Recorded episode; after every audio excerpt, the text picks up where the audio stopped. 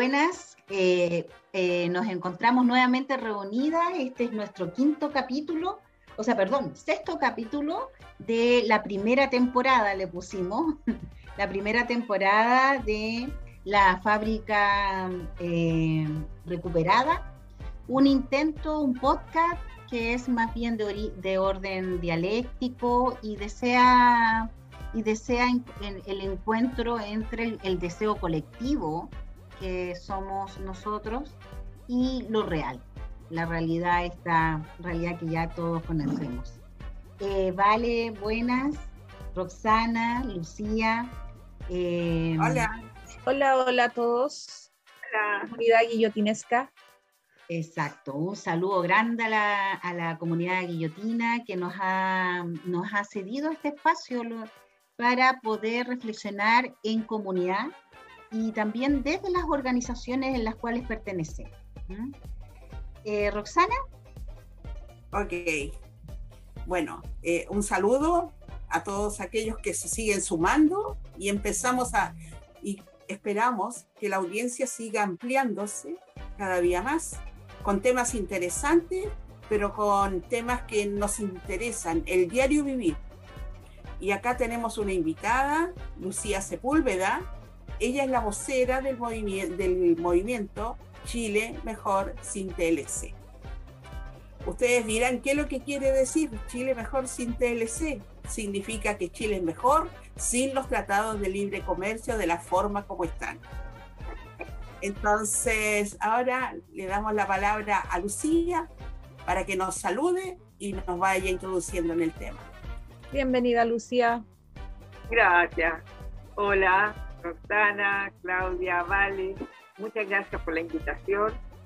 Estamos muy cercanos a la quinta, pero a veces nos falta información, así que vamos a, meternos en los temas que nos son comunes y en otros que sean propios de allá. Y bueno, lo de los tratados nos afecta a todos, a todas las regiones, porque cuando se aprueba un tratado de libre comercio como estos que tenemos por delante, y las consecuencias van en, directamente eh, contra la calidad de vida eh, de distintas regiones y de distintas comunidades y personas. Y por eso fue que, bueno, hace ya harto tiempo que nosotros empezamos luchando contra el TPP. El año 2005, cuando se filtró por Wikileaks que se venía un tratado secreto y se pusieron en internet los contenidos. Y hablaban de la semilla, de la propiedad intelectual sobre la semilla, hablaban de los medicamentos, hablaban de Internet y de cosas que no, nadie tenía idea en ese tiempo todavía. Bueno, ahí no, nos juntamos los que estos temas nos empezaron a resonar. Y dimos una pelea bien fuerte eh, por, por años eh, para parar el, el TPP, el Tratado Transpacífico. Y después eso se desinfló porque, bueno, se salió Estados Unidos, de ahí vino Trump, las noticias fueron otras, pero empezaron a entrar otros tratados y nos dimos cuenta que eran corti, ¿cómo se llama esto? De cortipega, ¿no? Muy parecidos al TPP. Entonces nos cambiamos el nombre y nos pusimos Chile mejor sin, directamente sin tratados de libre comercio.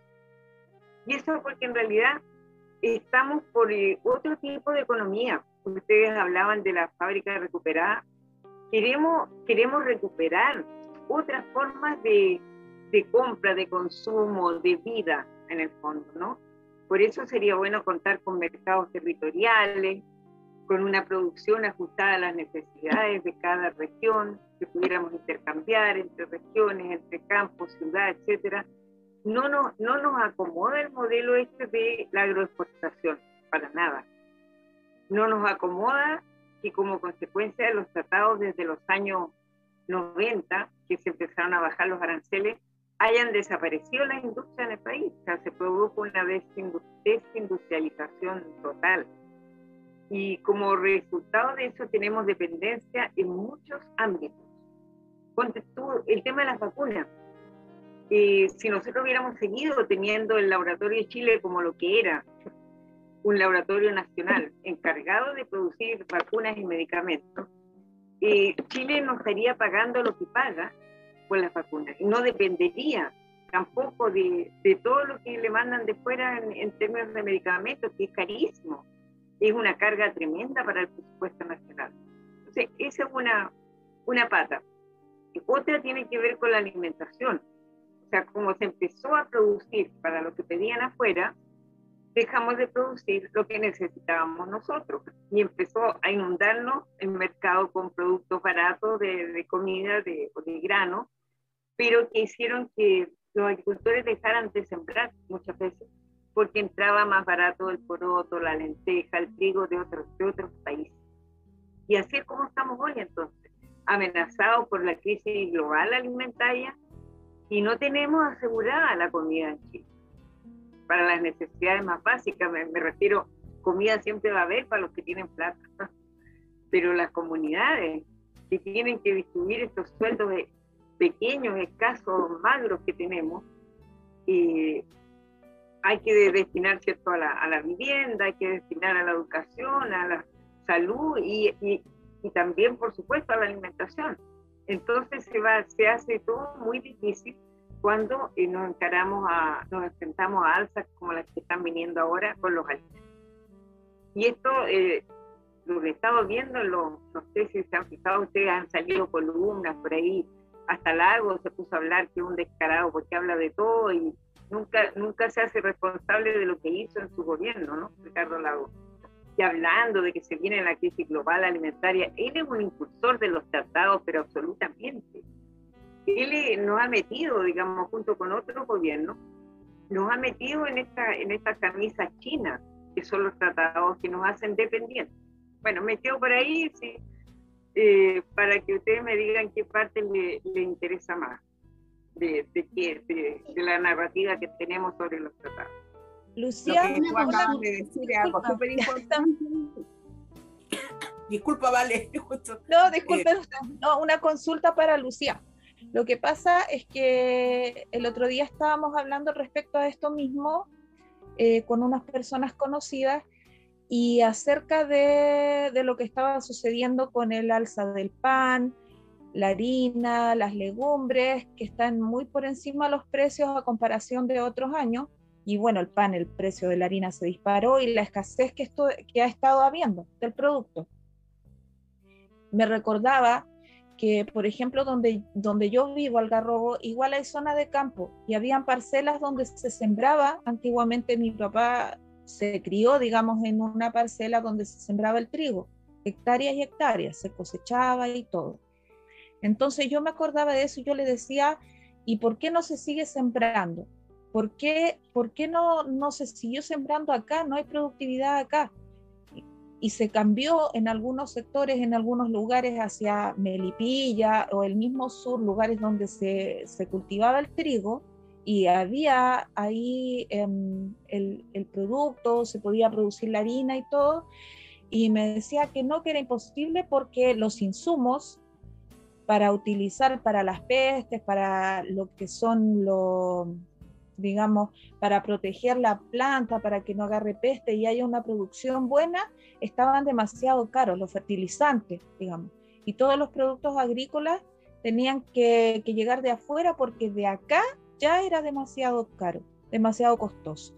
Entonces que supuestamente ese había sido uno de los motivos por los cuales se cambió en la producción, digamos, de trigo a nivel nacional y se empezó a eh, cultivar ya cambiaron el rubro, digamos, muchos dejaron incluso el tema de los cultivos y cambiaron su rubro, se volvieron comerciantes en, en, otros tipos de productos y los que siguieron en el tema agrícola cambiaron el trigo por, por árboles frutales, por viñas y esos terrenos, incluso acá terrenos que se ocupaban para cultivo fueron parcelados y se convirtieron en, en condominios, en parcelas de agrado, y ya no se volvió a sembrar. Es que ahí entramos en un tema, pero súper, eh, digamos, profundo, porque esto es una como seguidilla, una cosa llevó a la otra y la otra llevó a la otra y vamos con cosas encadenadas. Por ejemplo, lo que se decía, son caros los insumos, los pesticidas, todo eso, pero la naturaleza es tan sabia que antes no existía, pero se sabía que habían ciertas plantaciones que tenían que estar junto a estas otras y esto controlaba la plaga, porque era algo que venía solo. Entonces ahora, cuando no es que tengo que sembrar esto, ya hay pesticida, que es nocivo, lo que nos hace Entonces, eh, es una, eh, también es que hay que cambiar todo hasta un pensamiento. Es un pensamiento neoliberal implantado. Y que se introdujo de a poco, porque yo me recuerdo que, que incluso mi mamá tenía en el patio de la casa donde nosotros vivíamos, tenía un pequeño huerto, cultivaba cebollitas, ajo, eh, pimientos, zapallitos, cosas así chiquitas, orégano, otros, otras cosas, otras verduritas. Y cuando iba a la casa de mi abuela, ocupaba, que allá tenían animales, el guano de la oveja, lo ocupaban como fertilizante y era muy bueno. Y eso ocupaban también ellos en su sembrado y, y, cómo todo eso cambió, o sea, cómo todo eso dejó ya, se dejó de lado, porque en, el campo en otros lugares también lo seguían haciendo.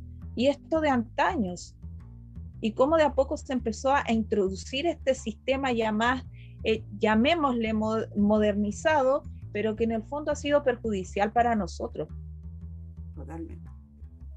Claro, yo eh, agregaría que esto no es casual, esto es el resultado del empuje de la industria productora de químicos, de veneno, digamos, para la tierra ¿no? y para el agua, eh, y, de, y de semillas no tradicionales, o sea, de semilla industrial. Mm. Porque fíjate que la semilla de la que hablan ustedes, o sea, cuando hablan de, la abuela o de la mamá, que yo, no era la semilla de ahora, sino que era la semilla tradicional, la que se va heredando. Eran las variedades de trigo antiguas. Pero ¿qué pasó? Que de los años 60 más o menos, un poco antes, empezó a, inundarse el, el, país con semilla industrial que necesita, eh, como es producida, modificada en laboratorio, necesita para ser productiva, necesita de químicos, necesita el fertilizante y necesita un plaguicida. Y eso entonces introduce una serie de gastos que antes no, no existían. O sea, antes había mano de obra para desmalezar. Ahora hay herbicidas que son veneno para la salud, que son veneno para el suelo y la mano de obra no existe en el campo prácticamente, porque los jóvenes tampoco tienen cómo sobrevivir en el campo, ¿no? Para estudiar y todo eso. Entonces, tal como ustedes dicen, esta es una, se van encadenando una cosa con otra, pero es el modo de producción el que está cerrado. Yo trabajo también en una, una ONG, eh, una red, llama Red de Acción en Plaguicidas, y nosotros en realidad eh, nuestra acción es en pro de la agroecología. Y es volver a los sistemas antiguos, y aplicar, por supuesto, criterios modernos en todo lo que se pueda de, cómo, digamos, optimizar esa, esos criterios, ¿cierto? Con la, la planta, el monocultivo no sirve de partida. Entonces tiene que haber otras formas de hacer cooperativas de manera que, así se pueda lograr un máximo de producción, pero los monocultivos, claro, también necesitan, eh, también optimizan las plagas si tú año tras año cultivas el, el, mismo eh, tipo de, la misma variedad, entonces es evidente que el suelo no va a estar enriquecido y vas a tener muchos problemas. Por lo tanto, acá, mira, se combina eso y también el, factor, volviendo al tema de los tratados, de que cuando se bajaron los aranceles de todo, que fue previo a que se establecieran los tratados, empezó a inundarse el mercado con trigo y con maíz que venían subsidiados de otros países como Canadá eh, y también de, Estados Unidos llegaba el maíz. Eh, venía muy, era agricultura muy protegida, entonces eso llegaba a muy bajo precio acá. Y de esa manera, como ya no existía tampoco ningún organismo del Estado regulador, porque en tiempo pre-golpe había un organismo que se llamaba la ECA, la Empresa de Comercio Agrícola, y, y regulaba los precios de manera que había un precio para el trigo, había un precio para el maíz, para las papas, etcétera, y teníamos agricultura. Eso desapareció, obviamente, con los criterios neoliberales eh, de, de, Pinochet para adelante. Y lo que encontramos fue, como te digo, esto de eh, se, empezó a hablar de esto de las ventajas comparativas, no que mejor produzcamos lo que en el otro hemisferio no pueden, porque aquí podemos, etcétera, y aquí pues, eh, los pinos, el eucalipto se empezaron a devastar los territorios con plantaciones foráneas, pero todo en función de responder a, las necesidades de otros, no de nuestra gente. Entonces nosotros estamos también, y apoyamos eh, el Chile Mejor CLC y de, de, las redes en las que yo participo, el MAT también, eh, el criterio de la soberanía alimentaria. O sea que lo primero que nosotros debiéramos ver en el país, y es súper relevante ahora cuando nos vamos a enfrentar a esta crisis global alimentaria, es cómo abastecemos las necesidades locales. Locales, eh, eh, es decir, regionales también, pero digamos las nuestras, ¿no? ¿Por qué nosotros tenemos que producir el postre para el norte global? Cuando digo el postre es la avellana europea, ponte tú, que en la región del Maule, y nosotros sabemos cómo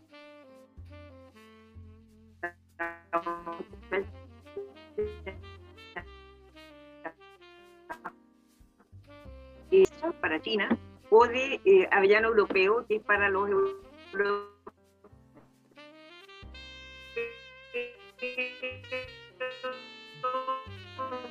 Para, es la, la base del avellano europeo con el, con el chocolate. Entonces, estamos, estamos siempre produciendo para otros. Y claro, eh, hay gente que con esto, eh, los capos de la agroindustria se han enriquecido muchísimo, pero los territorios La comunidad lo que han hecho es eh, dejar salida de vida, quedarse sin agua, porque porque tú también las faltas antes no, ¿Quién se iba, a imaginar los precios a los que llegaron, a los que están todavía las faltas, ¿no? Y todo, ¿por qué? Porque hay una producción optimizada para exportar también. Eh, y monocultivos y, un uso intensivo del agua, usurpación del agua, lo que decimos que no es sequía, ¿no? Es, saqueo y eso se ve. Tienen la y nosotros decimos que este, estos tratados de libre comercio son, en el fondo, un pilar de este modelo. Y el modelo hay que cambiarlo. O sea, no es solamente que no haya tratado, sino que tenemos que, eh, como tú decías, ir cambiando, eh, creo que fue Rosana, ir cambiando nuestra, nuestras miradas, nuestros enfoques, para eh, ver cuáles son nuestras necesidades y cómo podríamos responder a esas. De qué manera usar mejor lo que está a nuestra disposición y de qué manera poder entonces prever para que no lleguemos a, situaciones en las cuales la calidad de vida de las personas va a bajar eh, muchísimo. Em, eh, vamos a dar una vuelta. Eh, ¿Me escuchan? ¿Sí? ¿Me escuchan? ¿Sí? Ya, vamos a dar una, una pequeña vuelta más para después volvemos a, la segunda parte del programa. Pero antes de irnos, eh, me gustaría como preguntarla o dejar em, en relación eh, con respecto, asociado un poco al tema nuestro, que es como, es, es totalmente, em, cómo desmantelamos el sistema de a poco, cómo se va desmantelando esto que ya se dijo desde la revuelta, por lo menos fuerte y claro, de que eh, las bases, las formas de cómo conformar el sistema neoliberal en estos momentos están totalmente cuestionados, totalmente cuestionados. O sea, el intento también en, el trabajo del proceso constituyente, donde está la convención, que sabemos que, que hay sectores que se han puesto muy bravos con respecto a tocar algunos temas em, eh, que, que, son necesarios ser tocados porque todo nuevo proceso constituyente eh, requiere pasar por cómo el país se va a relacionar o va a tener su sistema económico, por ejemplo. Más allá que el, también el político, yo diría que como nosotros como chilenos también eh, más tenemos nuestras vulnerabilidades están más puestas en, el, en qué tipo de sistema económico son los que queremos para, eh, para el futuro, ¿no? Y también muy relacionado también con el cambio climático, o sea, cuál es la institucionalidad que necesitamos para enfrentar las amenazas que se vienen debido a todo el proceso del cambio climático que ya es imparable. O sea, em, no sé, eh, siento que está muy relacionado con respecto al futuro de Chile, completamente. Entonces, cuando yo, cuando yo a lo que me refiero es, porque mucha gente tiene como, entre comillas, muchos mitos, mitos con respecto al tema de la recuperación de un sistema menos no extractivista, más solidario y que tiende un poco más a, eh, dices cooperativismo y, salen volando. O sea, es como que estuviera invocando al, demonio, de verdad. Entonces, eh, creo que hay mucho, mucho mito, eh, mucha mentira muy bien hecha y mantenida durante muchos años, o sea, décadas, de que hasta, hasta, hasta cuando eh, alguien se empieza a decir la cooperativa y todo el mundo, no digas nada, no digas nada, mira que se puede, puede quedar la tendalada, una cosa así, como que se invoca casi al demonio, a, la a lo, a lo, a lo al fatalismo, a que las cosas, algo va a pasar. No sé, quería dejarte ahí introducida, Lucía, con respecto a ese tema. Gracias. Eh, ¿Cómo lo piensan ustedes? Todavía quedan todavía unos minutitos a ver si nos puedes dar una pincelada de esto del mito, del fatalismo, del cooperativismo, de la solidaridad, eh, del no extractivismo, de volver, eh, volver a nuevas lógicas que teníamos históricas, no solamente en el tiempo del 73. ¿Puedo aportar algo? Sí, quiero, eh, yo soy una férrea defensora del cooperativismo, porque lo he visto funcionar, lo he visto actuar, lo he visto beneficiar a los vecinos y he visto cómo crea lazos que son indestructibles. Eh, nosotros, sin tener idea cómo se hacía, hicimos una cooperativa en el barrio.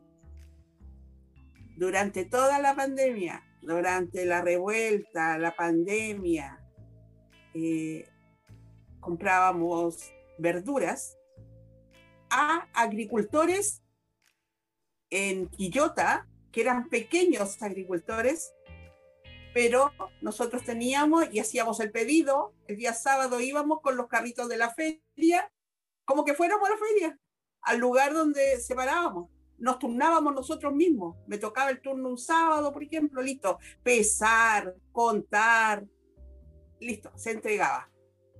Ahorramos una cantidad enorme de dinero. La cuenta de la verdura bajó a la mitad. Y eso nosotros lo fuimos haciendo, haciendo en la práctica. ¿Por qué? Porque hubo una necesidad que cubrir Ahora, después, eh, hemos tenido problemas con el proveedor y no hemos podido tomar contacto de nuevo con agricultores del interior, pero que sean pequeños productos, eh, recuerdo de la lechuga hidropónica. O sea, y era pero todos los sábados en tiempo de, en que estábamos sin esos permisos que daban, que no nos quedaban permisos, salíamos el día domingo, el sábado escondido a buscar la, la verdura aquí a cuadras. Pero se hizo. Entonces, yo soy una defensora y no hay la hora de, que, de tomar contacto con agricultores y que de nuevo podamos eh, seguir comprando porque la verdura está demasiado cara, demasiado cara. Entonces, nosotros necesitamos, eh, no solamente para nosotros, sino que ya expandirnos y ver los vecinos, la ciudad, la comuna, pero hablando de cooperativa. Y es la única forma de quebrarle la mano a este sistema que cada día nos tiene más hundido. Bien, eh, vamos a dejar hasta acá y mm, vamos a continuar. eh, la idea que este, esta pausa que nosotros realicemos eh, podamos llenarla efectivamente con noticias provenientes de nuestros productores, em, de, la señora, de la señora, el señor que tiene, el vecino que tiene una chacrita y que quiera em, comunicarse, que le podamos hacer la propaganda, que podamos hacer un, una, una, una, un aporte. Bien, las vuelvo, les vuelvo a, a contactar, ¿ya? Listo.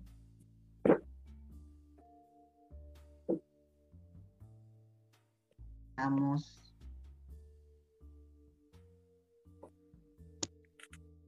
Bien, eh, nuestro segundo espacio eh, nos vamos a, concentrar un poquito en, poder un poco ir avanzando en torno a la importancia de, poder, de poder organizarse eh, colectivamente. Y, y, bueno, ya habíamos hablado, estábamos hablando de la cooperativa como una forma, una célula eh, importante que puede estar existiendo en la comunidad y, que se puede ir desarrollando, que no es un tema que, mm, que sea del pasado, sino que incluso las nuevas generaciones, en cierta forma, debido a las amenazas a las cuales y a los escenarios, futuros escenarios que se van a ver enfrentados en sus cotidianidades, también son eh, formas de organización que también eh, son necesarias de ser revisadas a lo menos. No sé qué les parece a ustedes, cómo lo ven. ¿Cómo ven el futuro?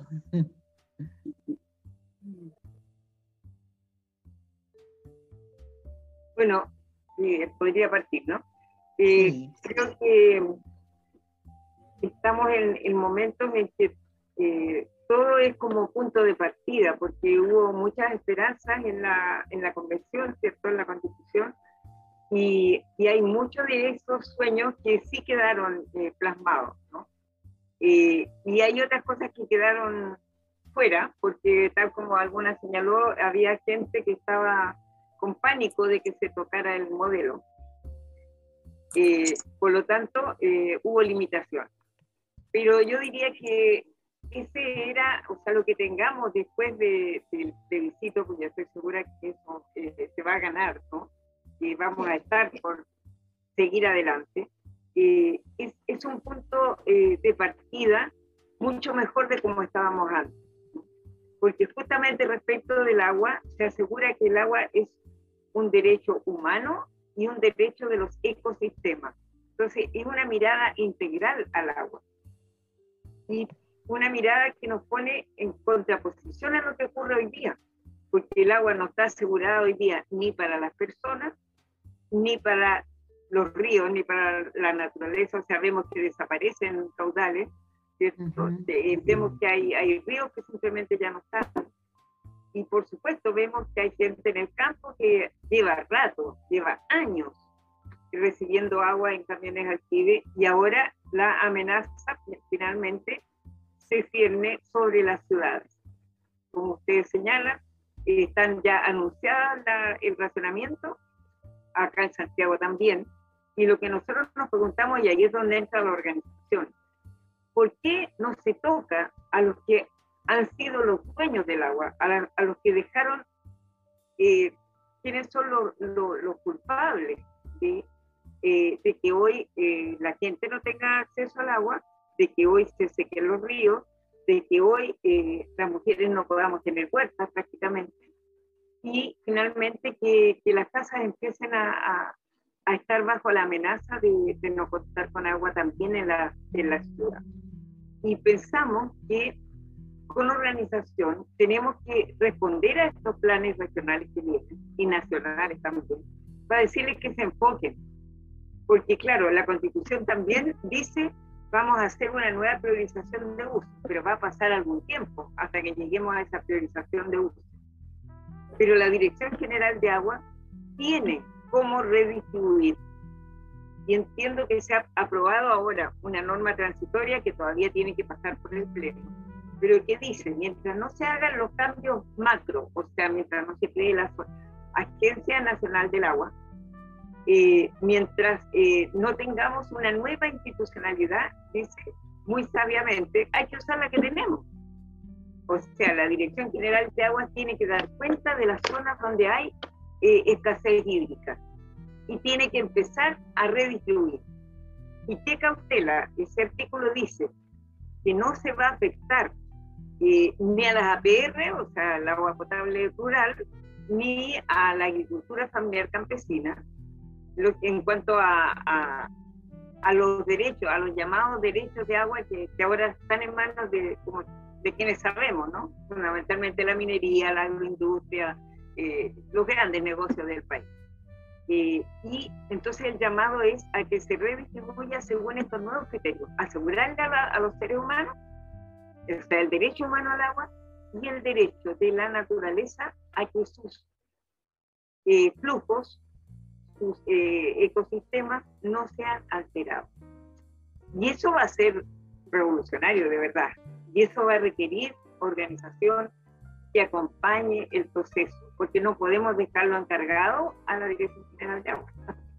Tiene que estar ahí la cooperativa, el comité, eh, la fuente de vecinos, lo que sea, el, no sé, en nuestro caso, la asamblea autoconvocada, los órganos nuevos que se empiecen a crear por el agua, a lo mejor se van a crear comités por el agua urbano, qué sé yo, va a haber que es es que va a ser la única forma, ¿sabes por qué? Porque siento yo, o sea, creo completamente lo que estás diciendo y, tengo esperanza, tengo esperanza. Eh, obviamente eh, mi apruebo, tengo que, uno se transparente un poco con el tema, pero mi apruebo es con aprensiones. Quiero ser bien franca. Em, eh, voy a aprobar porque creo en el, en el proceso democrático, básicamente. ¿Me entiendes? Pero no porque estoy contenta. no, para mí esta convención me quedó bastante chica. A la, pero bueno, se ha hablado harto de las aspiraciones personales, de los grupos núcleos que quieren poner, instalar solamente sus ideas y toda esta cosa. Entonces uno, como, como te están refiriendo tanto el, rasgo narcisista como buena psicóloga que soy, eh, uno dice ya está bien, sí, pero nosotros hemos estado siempre, el pueblo siempre ha estado y el pueblo organizado, ojo. Yo hago una pequeña diferenciación también de, posterior al 18, o sea, no, no, no hablo de antes, pero sí eh, el pueblo que aprendió a organizarse, que es consciente, que tiene la capacidad de organizar, que ya aprendió, ya le tomó el gustito a la organización, ya sabe que puede, ¿me entiendes? Ya sabe que nos podemos organizar y podemos llegar a objetivos súper eh, eh, podemos golpear bien la mesa cuando queremos golpearla, ¿me entiendes? No es necesario salir en estallido, ¿me entiendes? A dejarla, eh, y seguramente no, ni siquiera es el pueblo organizado. Pero eh, en estos momentos, ¿qué es lo que me pasa con el tema del recurso del agua? Básicamente con el agua. Es que siento que hay muy buenas formas de poderla eh, el recurso, el derecho humano al agua eh, para todas, para todos, para todos, eh, puede estar resguardada, protegida, garantizada en algún momento a través de esta, esta antigua institucionalidad. El tema es que hemos hecho muchas leyes como para garantizar cosas que posteriormente, no sé, la, la ladrón, la, la, la, ley del ladrón, ¿no? Cuando duermes te roban. Entonces, perdona que sea, eh, bueno, vengo de, vengo, estoy construida con, con, el, con el tema de la duda, de la desconfianza. Y si bien hay que creer en la institucionalidad y en todos los pasos que se están dando en un proceso constituyente, eh, lo cual yo creo. Eh, tengo también mi, eh, creo que hay que hacer casi, yo me veo casi en comités de defensa del agua, urbanos. Y defensa, no estoy diciendo agarre los palos, y, no, pero pero en defensa de estar atento, de organizarse, de estar pendiente, yo creo que para que eso, para que todo resuelva, realmente vaya a un buen puerto, debiera haber una transparencia de lo, transparencia hídrica. ¿Cuánto es el recurso? ¿Cómo se está usando y a dónde? Y por eso, no, por eso en cierta forma yo siento que a nivel de gobernación, eh, a nivel de región, porque en cada comuna nos pueden estar contando el cuento. Entonces, ¿de qué manera tú llevas bien contado en un abastecimiento de, trigo, por ejemplo, cuántos son los kilos que van saliendo, cuántos son los kilos que se van entrando? Entonces, eh, lo mismo yo siento que tiene que ser el agua. Cuando hablamos de un recurso que está en, o sea, en un recurso, un bien común que está en estos momentos en amenaza, amenaza completa. Aparte que cada comuna tiene necesidades diferentes, cada territorio. Claro, lo que pasa es que en estos momentos la especificidad de las comunas un poco se, pierden, se, debieran, deberíamos bajar las barreras de cada comuna, ¿me entiendes? Límites y pensar en un total. Porque yo entiendo que, y, hemos, y la otra vez lo dijimos en este mismo podcast, hemos, las mujeres urbanas fuimos súper solidarias y hemos sido súper apañadoras y soronas y la sororidad ha existido con respecto al, tema del que se instalaron desde las mujeres de, eh, rurales, ¿me entiendes? Cuando se organizaron. Estoy hablando del tema de, del tema de género, ¿me entiendes? De solidaridad. Sí, sí, sí. Eh, y fuimos, eh, el tema me preocupa, eh, siento que incluso estamos, incluso la siento más organizada, al, al pueblo rural lo, lo, siento en estos momentos más organizado porque ha tenido que vivir una experiencia de desabastecimiento.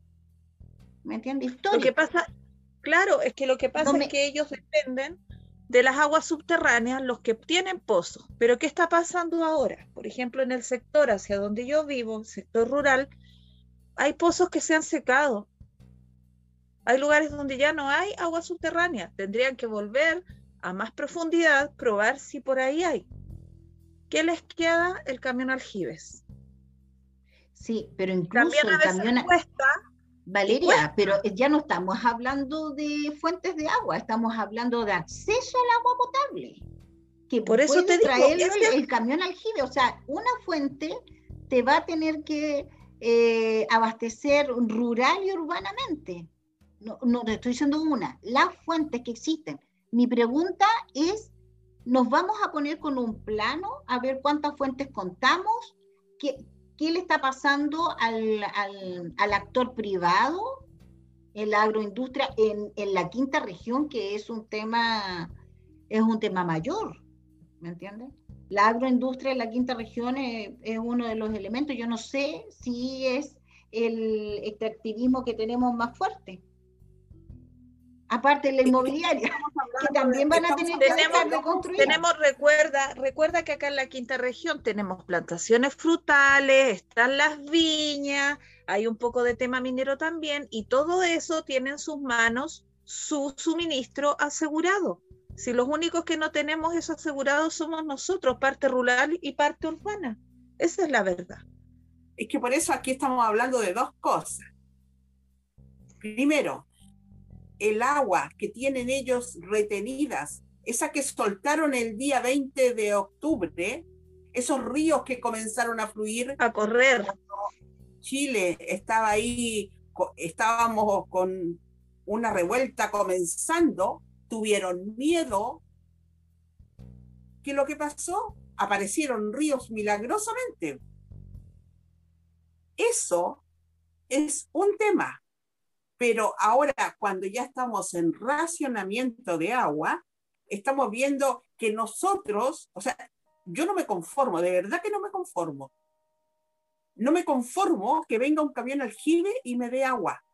No, no debemos, no. debemos conformarnos.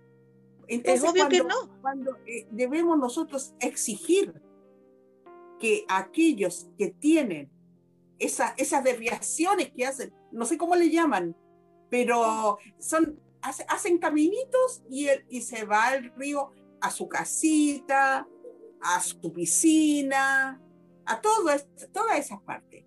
Eso es lo que nosotros debemos exigir. Eso es, esa es el agua que nosotros necesitamos que llegue al lago Peñuela, que llegue al tranque La Luz, que llegue por allá, que llegue por acá, todo aquel que tenga y se abastezca de un embalse, por eso tiene que no me tienen que soltar, tienen que soltar las aguas de ya, soltar A ver, porque ellos están pensando ya racionamiento. Listo, le envío camiones al aljibe. O sea, nosotros debemos ir así con unos tremendos bidones, caminar hasta la esquina, volver a llenar el agua. Para recién, porque hay que ver que el agua se hace nada cuando está cortada. O sea, yo traigo, traigo bidones de a 5 litros y es como que, ah, se me acabó, listo. Y voy, y voy. ¿Y qué pasa Roxana, con el adulto mayor? Roxana, pero disculpa, lo, tú mismo lo estás tomando. Una cosa, por un lado hay una lucha que es, eh, es la gran lucha que es el bien común inapropiable, ¿no es cierto? O sea, no, aquí no puede haber un solo actor que se las lleve todas. Y que diga, yo tengo más lucas, así que me la, voy a, me la voy a comprar toda y después yo les subvendo a ustedes. Porque eso está pasando. O sea, un privado le vende al Estado para que el Estado le, le garantice el agua al, al poblador o a, la persona o a los grupos familiares. Eso es lo que pasa. Entonces, perdona que te diga, pero es eh, yo, te, yo te paso un, dólar, tú me pasáis dos y después yo te vuelvo a pasar tres. O sea, perdón que te diga, es nuestra agua, es nuestro recurso, nosotros estamos pagando por cada alcantarillado que hay en este país. Entonces también, por favor, o sea, a ver, ¿de quién es el agua? Primero, ¿me entiendes? Casi más o menos parece que es así pero ese, es un, eh, ese va a ser una lucha que va a ser constante, que se va a estar dando tanto legislativamente, se va a estar dando, en, espero que el Poder Ejecutivo sí ya haga su lucha, ¿me entiendes? Porque la prometió harto. Eh, y nosotros vamos a tener que estarnos organizando a nivel de, la, de, de, las poblaciones, ¿me entiendes? De lo, ¿Ya? Ese es por un lado, pero mientras tanto igual ha sido tanto la, lógica del, robo que, cuando se dé eso, posiblemente estemos ya pensando al final, como nos tocó con la pandemia, que tuvimos que pagarnos nosotros mismos nuestro cuánto vive, nuestro, nuestra plata, nuestra agua. Entonces, eh, no sé si me entiendes, son como dos luchas al mismo tiempo. La, la de mediano plazo, la inmediata, y la, la, de, la de a largo plazo. El largo plazo es la estratégica, la que no podemos perder nunca, pero la de mediano plazo, ahora, aquí ahora, tenemos que organizarnos. Porque si no, ya estaría la institución, esta institución recién electa, que nos lleva más de un año, ya estaríamos armando las mesas en defensa del el agua y cómo nos vamos a organizar y yo no veo movimiento, estoy preocupada, eso nomás. Nada. no, no, hay nada. Me imagino que también ustedes conocieron el tema de que hay un negocio con los camiones alquibes. O sea, no es que ellos sean especialmente generosos. Eh, eh, eso, eso es, eh, ellos se apropian de aguas que son comunes y después la venden yo no, no tengo el nombre, pero es en la región de ustedes que está ocurriendo. Sí, eh, Entonces, son justamente, si hay organización, se puede transparentar eso y hacer ver estas inconsistencias. Yo tengo un matiz de diferencia con cómo estamos abordando el tema. Yo creo que hay que buscar también una, una conjunción de esfuerzos campo-ciudad, porque eh, ellos ya tienen experiencia justamente con los camiones, ¿ya? Eh, ellos tienen una experiencia de abuso constante y ahora acá, digamos, va a haber una sensibilización forzada o forzosa de la población. Y esas dos cuestiones hay que, yo creo que es bueno, es bueno buscar puntos en común.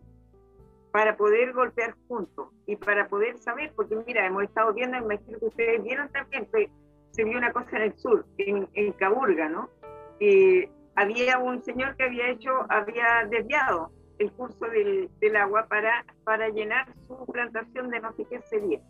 Y, y su piscina seguramente, porque Caburga son lugares de resort, ¿no? Y eh, una comunidad eh, destruyó el, el, dique, el dique que, había, que estaba eh, frenando el curso natural de las aguas. Y se recuperó, apareció el río, tal como decían ustedes que pasó también el, el 20 de octubre, apareció el río. Entonces, tenemos que, o sea, con organización se puede lograr permear información de, de, de, la, de cuáles son las cuestiones más groseras de, de usurpación de agua. ¿no?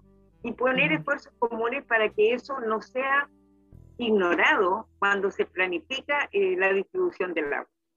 O sea, si yo vivo en una comuna y sé por mis vecinos rurales, que en el caso de la compañera que está acá de Valeria, eh, ellos saben quiénes son los que están desviando los cursos.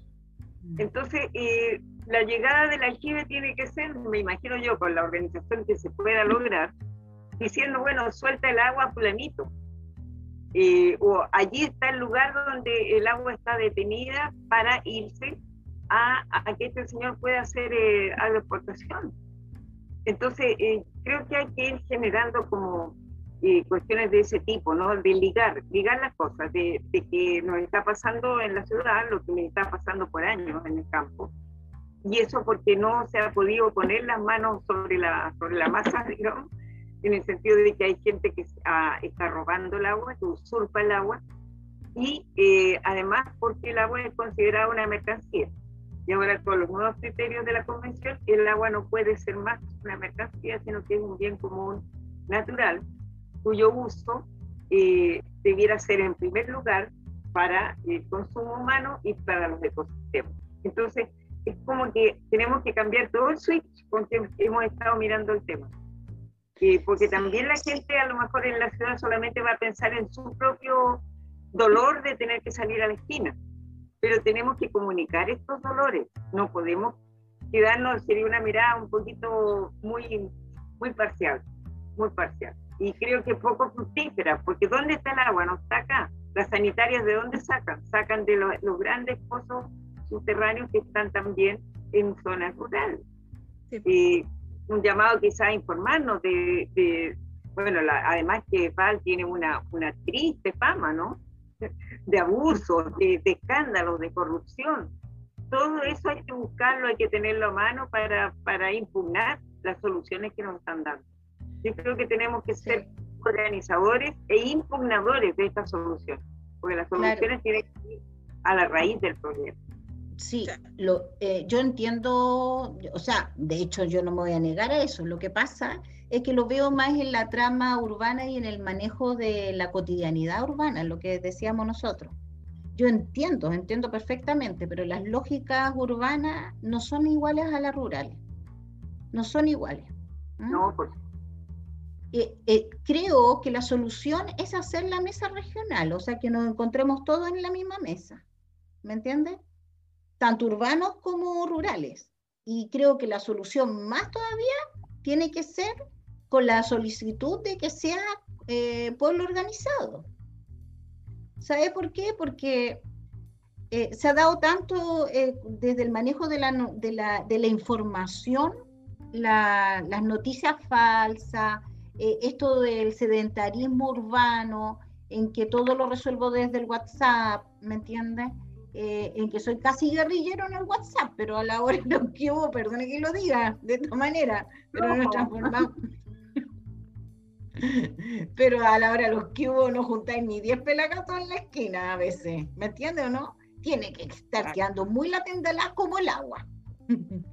y clases media, clases media, eh, clases media eh, eh, también tienen otra forma de organizarse también, o sea, compran, compran, aunque, aunque se tengan que endeudar con la, con la tarjeta de crédito, van a comprar posiblemente la solución va a ser comprar el agua y no entrar claro, en es que hay, disputa. ¿Mm? claro, es que como tú dices ahí, es, es organización y es incluirlos a ellos también y crearles la conciencia a ellos de que este no es un tema de clase, este es un tema de derechos y de derechos de, y de derechos iguales, donde los que están más arriba tienen todos los, todo ese privilegio de que pueden tenerla, o sea, podían, confiando en lo nuevo que se viene, a destajo y nadie les diga nada.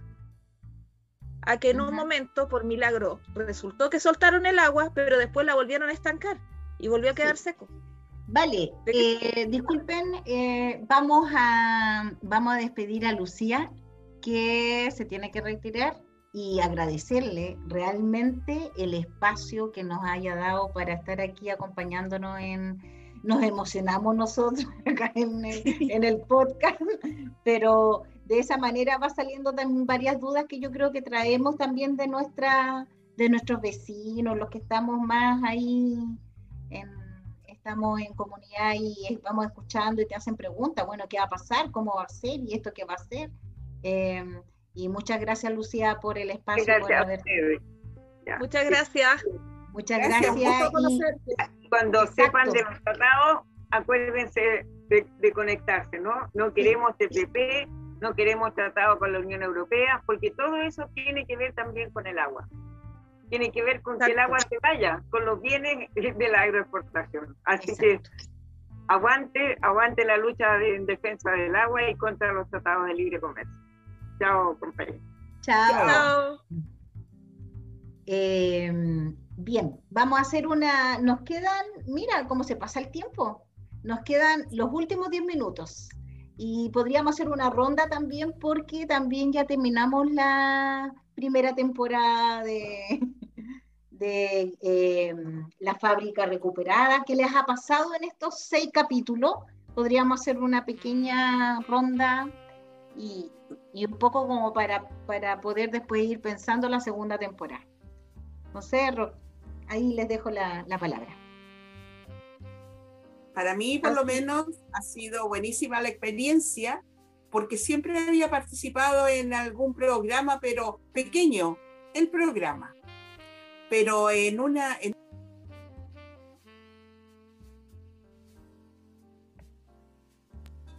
¿Te muteaste? pero ha sido muy bueno. Eh, me encantó compartir con Claudia, con Valeria. Por supuesto que ya nos conocíamos, pero es distinto estar interactuando acá.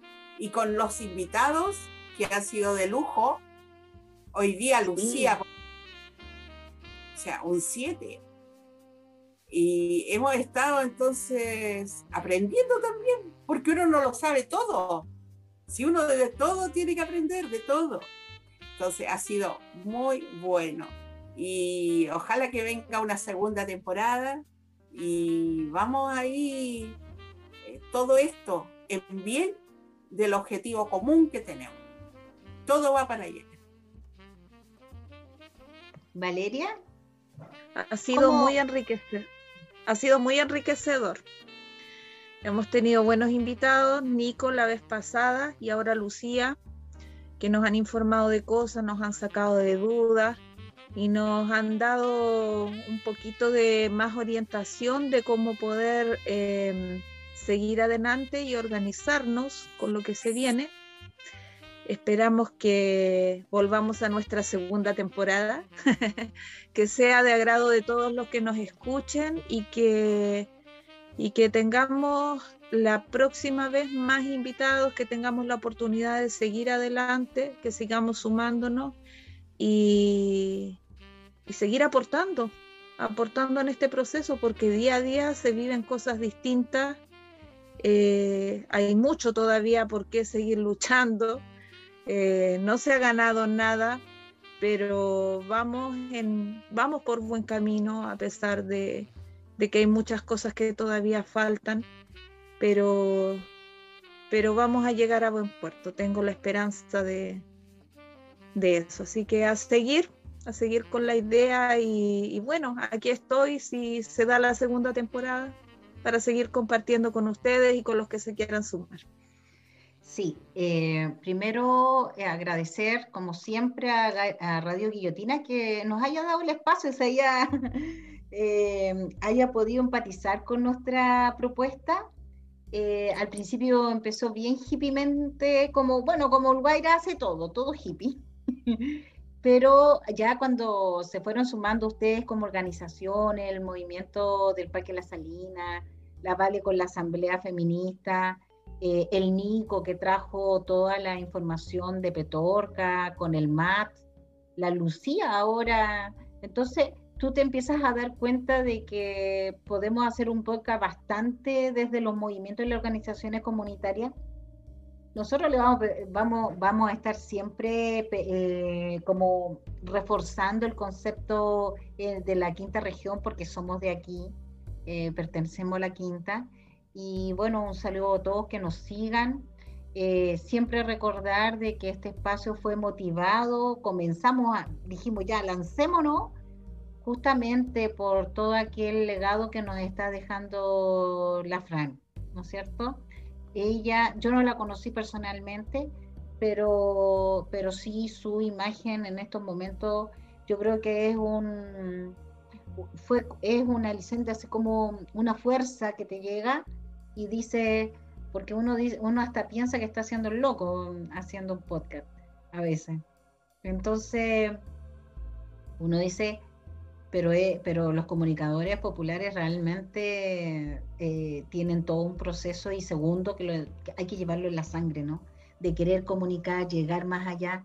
Ya sabemos que las redes comunitarias, las redes sociales están haciendo su gran, su trabajito, ¿no? De informar Em, y que este espacio sea de información para los nuestros.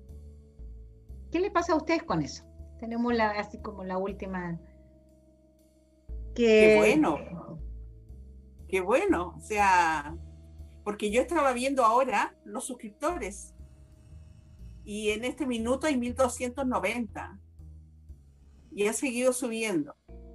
Entonces, es un punto de unión que tenemos y un punto de comunicación. Y como tú dices, la Fran, yo pienso que nadie la va a olvidar porque ellos tratando de acallar y se produjo el efecto contrario, el, el efecto inverso, porque nadie se va a olvidar de ella.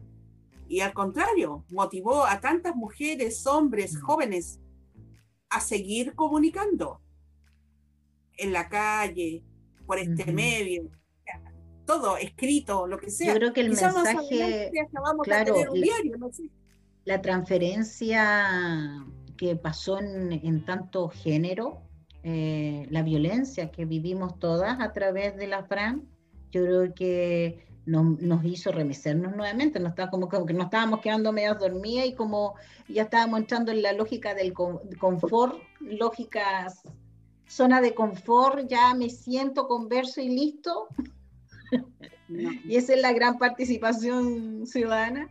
Eh, yo creo que nos vino a remecer a muchas, a muchas de que eh, no hay que quedarse simplemente dormida, no hay que volver a dormir, porque mira, y más encima tenemos como Chile toda una lógica, en las noches suceden las cosas. Uy, en el momento más inesperado. Oye, y dale con los 11 y dale con los 4. el 11 de septiembre, el 4 no sé cuánto, el, el 18. Tenemos, somos bien pauteados como chilenos y, y, el acuerdo del 15 de noviembre fue en, las noches, en la noche, en la madrugada, así como que todo el pueblo se fue a dormir y estos van y firman. No, pero habíamos muchos que estábamos esperando el resultado. Sí, sí. Habíamos muchos esperando el resultado y bueno, pasó lo que pasó. Exacto. Yo tengo la sensación, yo, yo, me acuerdo que ni siquiera dormí esa noche y segundo que dormía eh, vestida, súper loco. Fue así como... La sensación. Sí, bien fue, Hubo un periodo ahí, días antes del, del acuerdo, y días posteriores del acuerdo, que fue como una semana, una semana y media que estaba como enrarecido, yo me acuerdo el ambiente. Yo me acuerdo que toda esa semana dormí vestida. Llegada de las actividades y toda la cuestión y dormí vestida. Yo dije, bueno, que me pillen vestida. Era lo único que tenía como claro, sí. No, y, no, y las convocatorias estaban, pero estaban como bajas, como que todos estaban expectantes, pero no querían hacer nada más allá de. Es que la reacción fue, era mucha, demasiada. En esos días hubo mucho. ¿Se recuerdan? No me recuerdo qué día fue, pero parece que fue por ahí, por el 12. 12, por ahí eh, parece que aquí yo me recuerdo que hasta el paro en la calle Valparaíso, todo. Sí, el paro nacional. Mm. La marcha del millón. De, ¿Me entiendes? O sea, de ahí, de ahí para adelante ya esto ya ahí lo tenían que parar, de alguna manera. Bien, chicos, estamos, entonces nos vemos, las invitamos a toda la comunidad para que nos siga en la segunda temporada. Vamos a continuar después de esto, o sea, la próxima semana estaremos ya ahí. Eh, Comenzaremos la segunda temporada. Exacto, y vamos a recoger toda la información que pudimos, los comentarios y todo eso para poder empezar también a entregar eh, temáticas y, tocar temáticas que también nos diga acá la comunidad que podamos compartir, aparte de nuestros deseos. Eh, ¿Sí? Vamos a seguir adelante. Sí. Entonces, recordar que estás, eh, estamos en el espacio de la fábrica recuperada, un podcast dialéctico entre el deseo colectivo y lo real. Así que nos vemos. Nos, vemos, chiquillas. Que estén bien. Cuídense.